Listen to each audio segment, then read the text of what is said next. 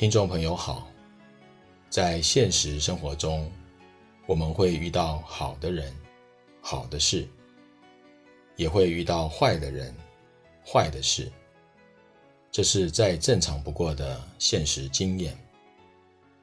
但有些人却会在经历了某些经验之后，便在情感上格式化，认定所有一切都是如此。但真的是这样吗？欢迎大家一起来收听今天的主题：避免陷入感情模式的信仰心理。佛法不只是信仰，而是教育。信仰倾向于情感因素的认同，而佛法教育的精神则是多方观察、反复求证。有心学习佛法的人，必须尽量避免陷入感情模式的信仰心理。什么叫做感情模式的信仰心理呢？举例来说，一个人经历了某次经验，有过某种感受之后，根据那次的经验感受，从此便相信或不相信某些人或某些事。若只是因为某次的经验，随即就认定或否定什么，这便是感情模式的信仰心理。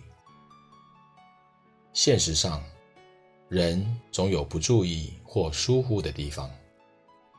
一般大多数人是不至于认为某次的经验就能代表什么。然而，性格倾向于情绪反应模式的人，却很容易出现这样的信仰心理。如果一个人的感情模式是需要别人肯定，或喜欢别人肯定，这种人便很容易相信，只要对别人好，就可以得到别人的接纳。这样的人容易一厢情愿地相信，只要我对人好，别人也会对我好。只要我对人亲切，别人也会对我亲切。这是一种过度乐观的信仰。相反的，如果一个人的情感模式是对自己没自信、缺乏安全感，并且在成长过程中有过不愉快的情感经历，便会对人多加防范，不太愿意相信别人。这样的人倾向于相信。多数的人都不会善待他人，即使有人对他好，也是别有居心。这是另一种反面的信仰。所以，有些人是过度的正面信仰，有些则是过度的反面信仰。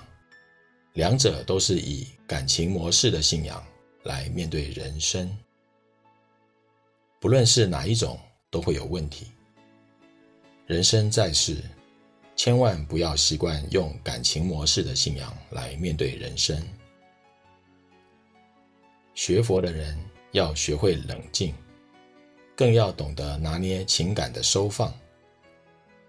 感情如同水一般，应当灌溉在需要的地方，灌溉多少也得适量。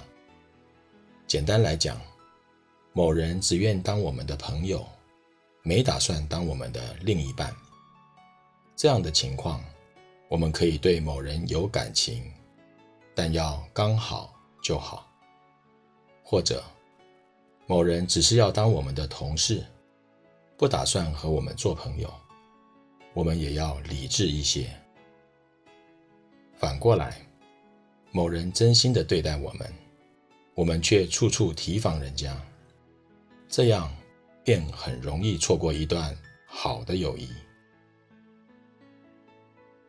听众朋友，过与不及的回应方式，都是人际关系需要注意的地方，免得自己的情感受挫了，又产生错误的相信与信仰模式。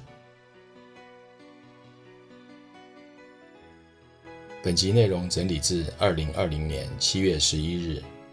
随佛长老于龙山寺板桥文化广场原始佛教系列讲座单元一重启圣教的部分开始内容。欢迎持续关注本频道，并分享给您的好友。您也可以到中华原始佛教会网站浏览更多与人间佛法相关的文章。谢谢收听。